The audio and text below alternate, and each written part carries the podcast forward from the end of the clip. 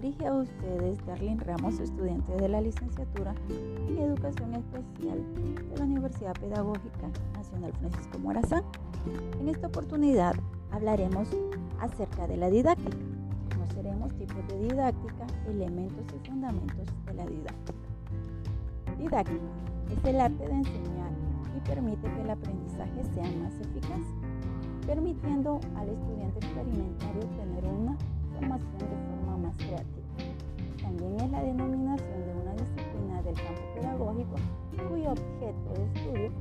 las prácticas de enseñanza, que se sostienen con la explícita intención de promover aprendizaje. Vygotsky. La experiencia nos enseña que el pensamiento no se expresa con palabras, sino que más bien se da cuenta de sí mismo a través de ellas. En la didáctica hay muchos aportes de autores y muy valiosos, pero en esta ocasión conoceremos el aporte de Vygotsky. Y para Vygotsky consideraba que el medio social es crucial para el aprendizaje. Pensaba que lo produce la integración de los factores sociales y personales. El fenómeno, de la actividad social ayuda a explicar los cambios en la conciencia y fundamenta una teoría psicológica que unifica el comportamiento de la mente. El entorno social influye en la condición por medio de sus instrumentos, es decir, sus objetos culturales, como ser autos y máquinas, y su lenguaje e instituciones sociales, como ser iglesias, escuelas o instituciones. El cambio cognitivo es el, es el resultado de utilizar los instrumentos culturales en las interrelaciones sociales y de internalizarlas y transformarlas mentalmente. Vygotsky considera que en cualquier punto del desarrollo hay problemas que el niño está a punto de resolver y para lograrlo solo requiere de ciertas estructuras claves recordatorios para solucionar problemas. Se debe de destacar el carácter práctico de la didáctica como disciplina que tiene por objeto facilitar una mejor interacción en el maestro estudiante para que pueda aprender significativamente con formas de enseñanza para la construcción del conocimiento, la autonomía y el trabajo colectivo. Ser creativo es parte de un aprendizaje. Por eso es importante que desde pequeños los niños fomenten esa parte de ellos para que de mayores sigan cultivando. A continuación conoceremos los tres tipos de didáctica.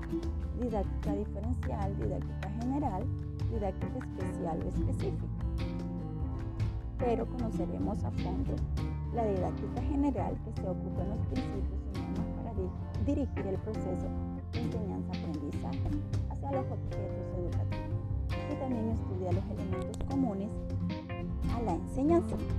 Y la didáctica especial o específica se enfoca en normas y métodos aplicables para un aprendizaje de una materia en específico. Elementos didácticos son elementos que desempeñan un papel muy importante en el proceso de enseñanza-aprendizaje. Ellos es esencial para que los estudiantes aprendan a aprender.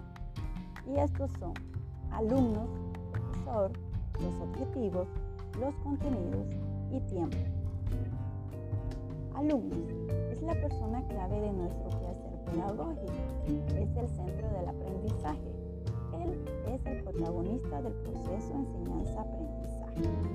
Profesor es un orientador, facilitador, guía, y acompañante de los estudiantes en el proceso de enseñanza-aprendizaje.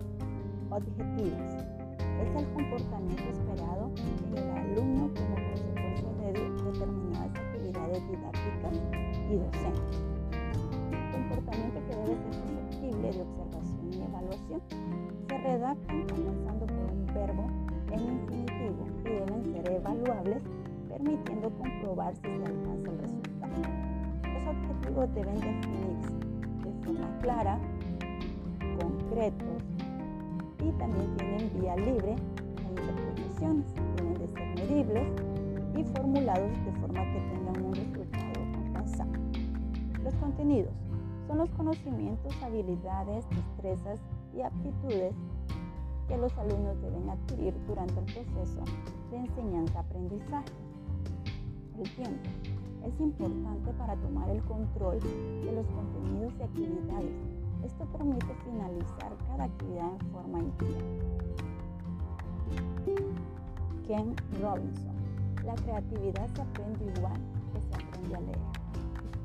Conoceremos los fundamentos de la didáctica orientada. Modelo, el enfoque, la metodología y técnicas. El modelo es un conjunto de opciones asumidas para formar un estudiante de un ciclo escolar determinado.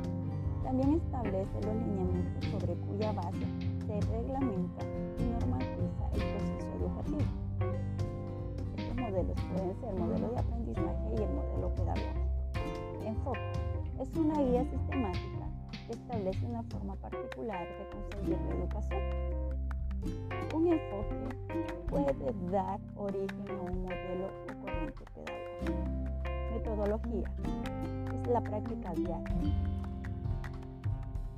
Cada individuo adquiere el conocimiento de una forma distinta y el proceso de enseñanza y aprendizaje permite al docente impartir los contenidos y conocer a la metodología educativa que cada estudiante necesita. Técnicas son aquellos métodos o recursos didácticos que emplean los estudiantes para lograr recordar los contenidos. Jean Piaget. Solo la educación es capaz de salvar nuestras sociedades de posible colapso, ya sea violento o grave.